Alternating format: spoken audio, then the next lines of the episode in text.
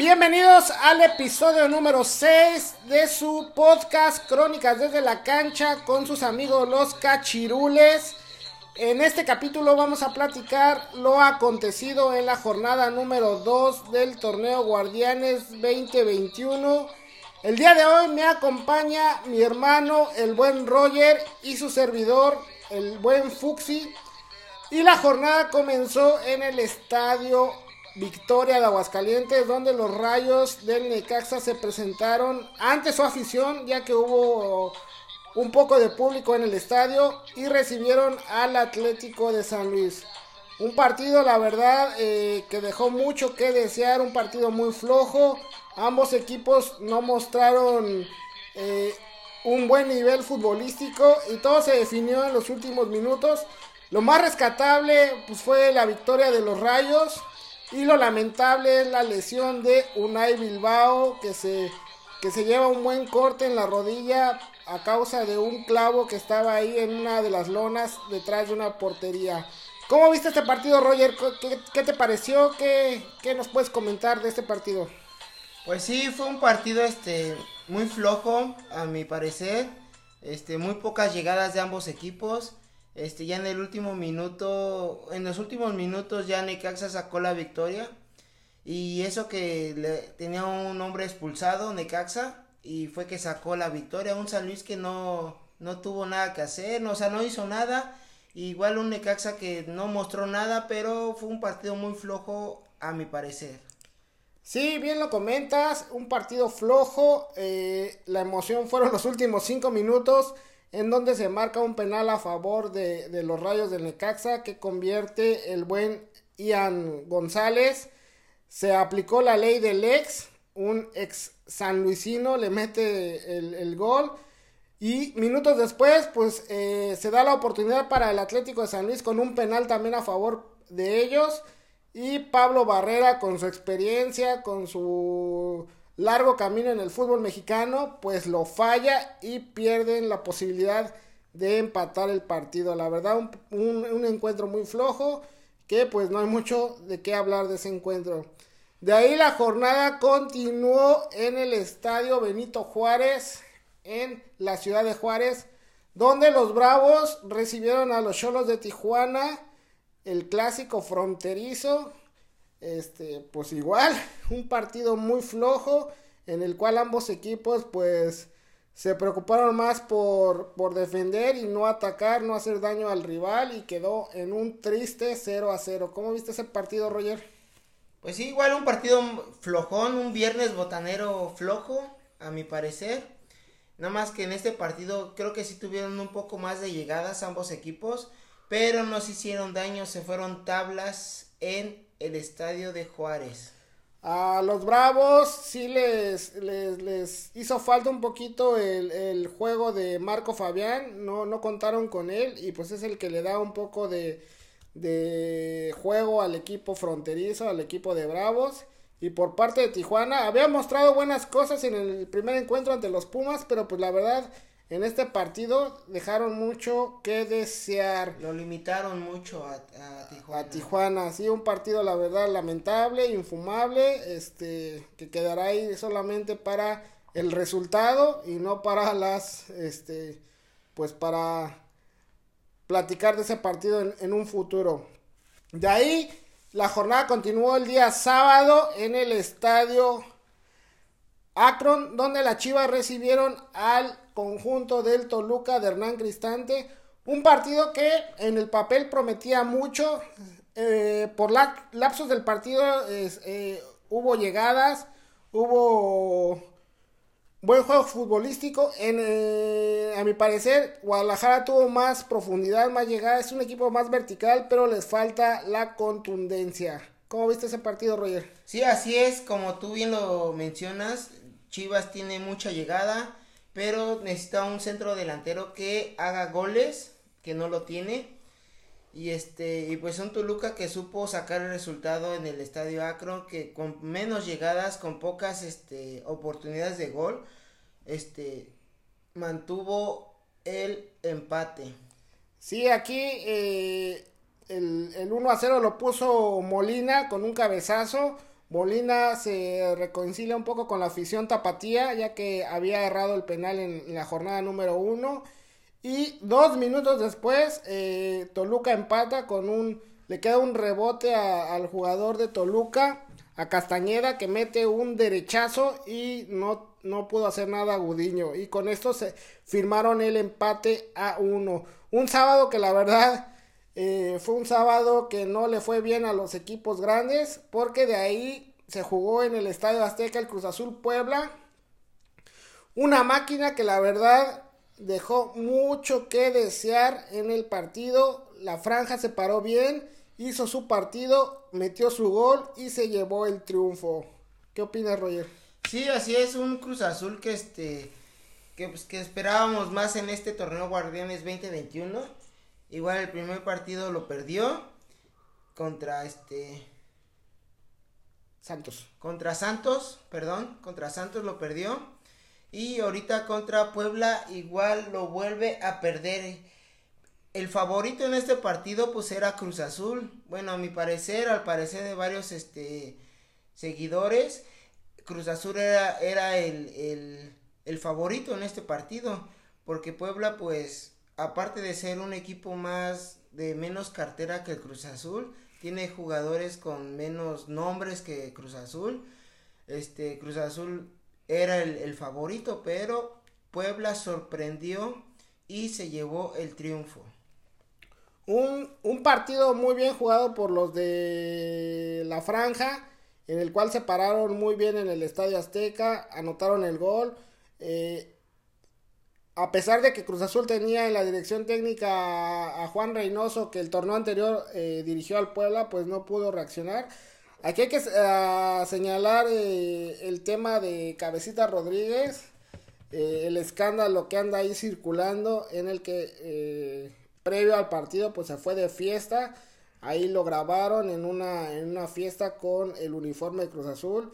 Y eso dio mucho para hablar a este partido. Mucha polémica. Mucha polémica y pues hay que aclarar esa situación. Este, pues. Así es, acuérdate que lo que pasó con los fiesteros de las Chivas. No sé qué vaya a pasar con el cabecita. Pero se metió en un este. En un problema muy grave. ¿Por qué? Porque también ahorita hay que recordar que estamos con lo del COVID. Y este. Y pues tampoco no hay que estar en fiestas grandes. Así es. Y de ahí la jornada continuó en el estadio de Monterrey, donde eh, los Rayados recibieron a, las Águilas del la América el partido de la jornada.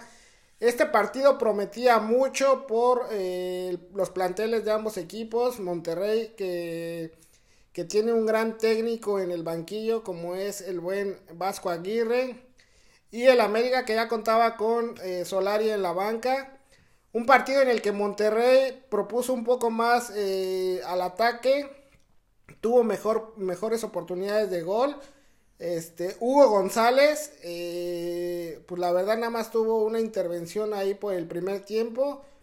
Se define el partido por un penal, para muchos polémico, para otros bien marcado, pero a final de cuentas, pues eh, con ese penal, Rogelio Funes Mori mete su tercer gol, su tercer gol, perdón, del torneo. Y con eso se lleva el triunfo los Rayados que llegan a 6 puntos en el torneo. De ahí la jornada continuó. Perdón, este Roger, no, ya no te pregunté cómo, viste a tu equipo. Sí, así es, este, como, como, como, te vi triste, ya dije, ya no quiere hablar el Roger. Así es como tú bien lo mencionas, pues Monterrey, este, tuvo más oportunidades de gol este, tuvo mejor juego que el América. El América estamos, o sea, ya desde varios torneos, este, no tenemos un goleador nato que pues, le resuelva las cosas al América o que se eche el equipo al hombro. No tenemos un jugador así. Y este, pues lo que nos hace falta más que nada es gol. Tuvimos muy pocas llegadas, pero el, el Monterrey con un penal muy polémico que muchos este, están hablando de ese penal pero pues lo supo resolver, ¿no? Ya no, es culpa del Monterrey ni del América, sino que pues fue un penal que se dio y para a, mi punto de vista pues sí es como lo que estaba hablando con Foxy hace rato que pues la mano del jugador del América no era, no era para que la tuviera ahí.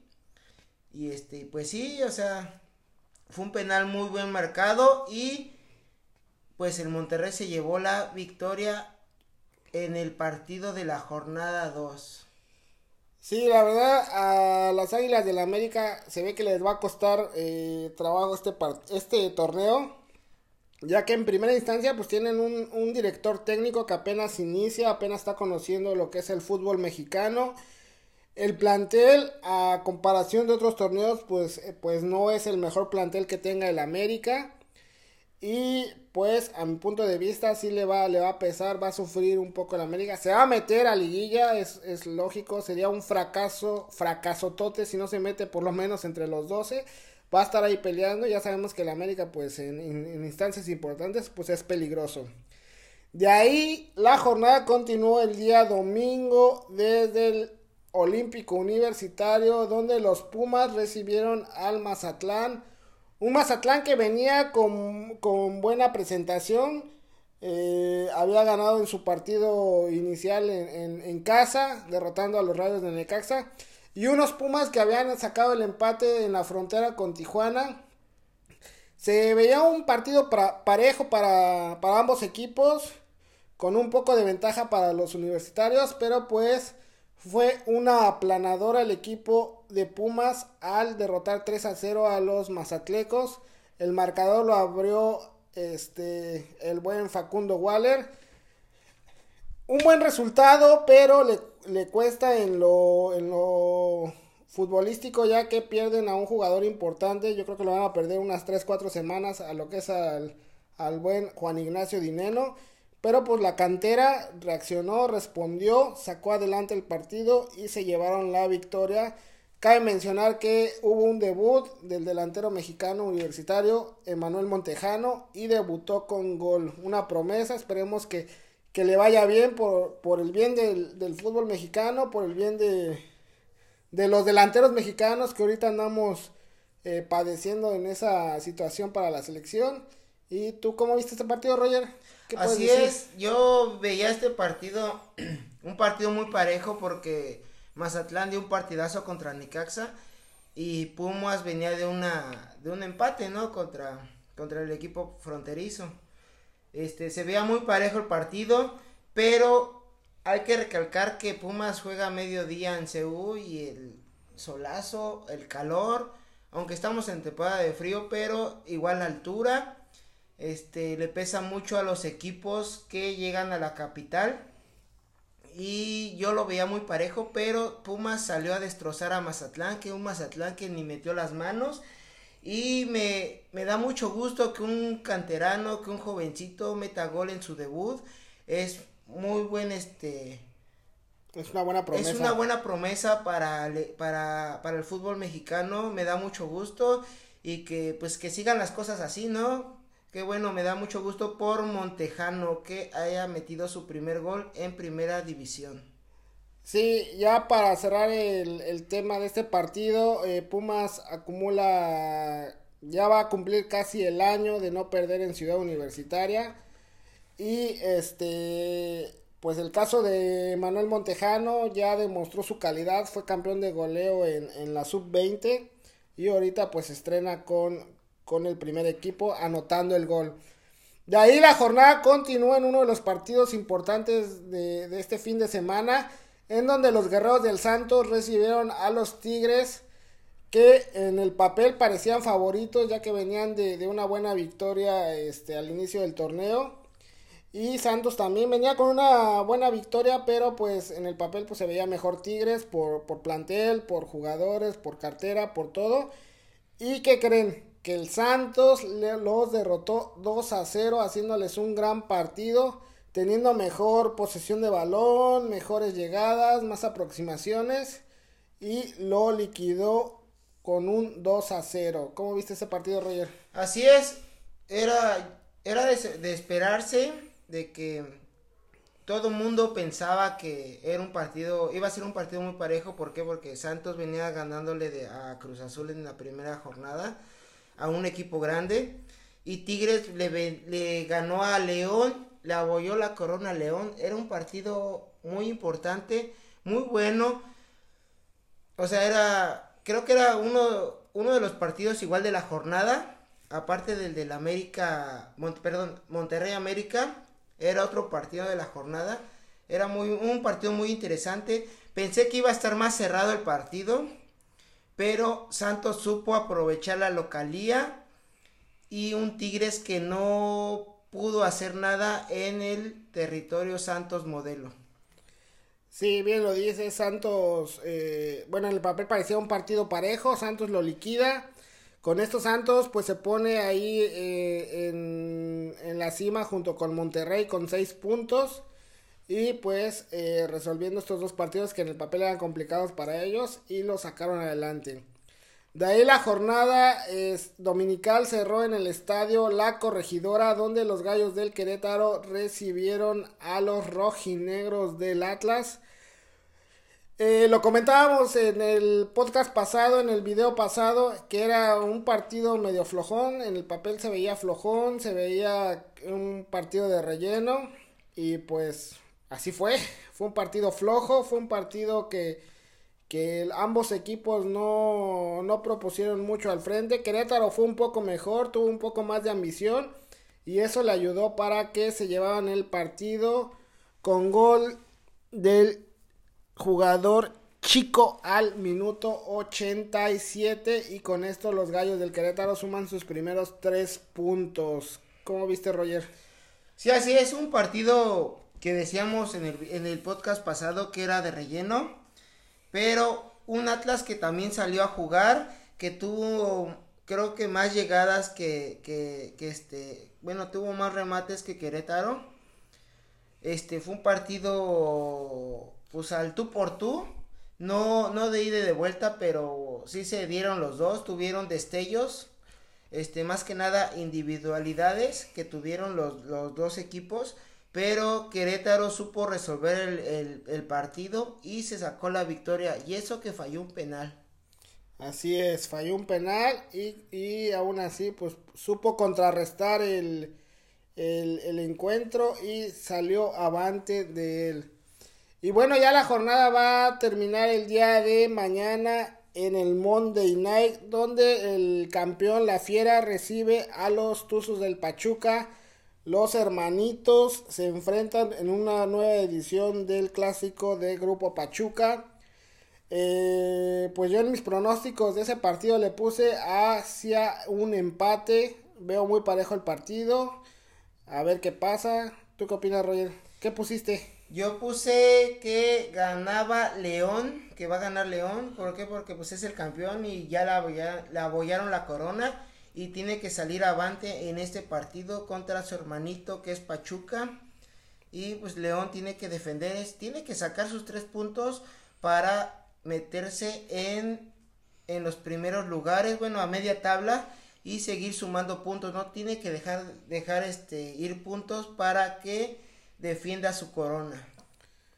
Pues sí, ya veremos qué pasa en este encuentro. Eh, se nos viene ya la jornada 3, así de rápido, ya se nos, se nos fueron tres jornadas, ya se nos fueron eh, casi la mitad del primer mes del año, pero pues gracias a, que tenemos fútbol, tenemos este, pues esta jornada la verdad, eh, quitando algunos partidos, pues, pues estuvo medio flojona, eh, había arrancado bien la jornada 1, ahorita está como que bajó un poquito el nivel, la intensidad. De hecho, el único, el único que metió más, este, más de, bueno, el que tuvo tres goles fue el único, fue Pumas. Los demás partidos fueron más cerrados de 1-0, 2-1. Hubo muchos empates, y de un gol la mayoría de los, de los encuentros. Esperemos que ya para esta jornada 3, pues el, el nivel futbolístico, el nivel futbolístico, perdón, crezca que haya más emociones, que, la, que los aficionados a sus equipos pues lo disfruten, eh, vivan con intensidad este, este torneo Guardianes 2021 y pues este pues a, vivir, ¿no? A vivir lo que es la jornada número 3. Eh, pues antes de terminar con este programa o este episodio, eh, quiero recordarles que nos sigan en todas las plataformas. Recuerden que estamos tanto en YouTube, Facebook, Twitter, Instagram, TikTok y aquí en todas las plataformas de podcast. Nos encuentran como Crónicas desde la cancha y sus servidores somos los Cachirules, el buen Roger y el buen Fuxi. Cuídense mucho. No salgan. No salgan. Cuiden a sus familias, por favor. Mexicanos. Los que amamos el fútbol necesitamos ya entrar a los estadios y más que nada cuidarnos para que esta pandemia baje o se tranquilice para estar en los estadios los que amamos el fútbol. Pues así es, cachirueles, eh, nos vamos en este episodio y sin más que decir, nos vemos la próxima semana con el análisis de la jornada número 3. Cuídense mucho, hasta la vista. Saludos.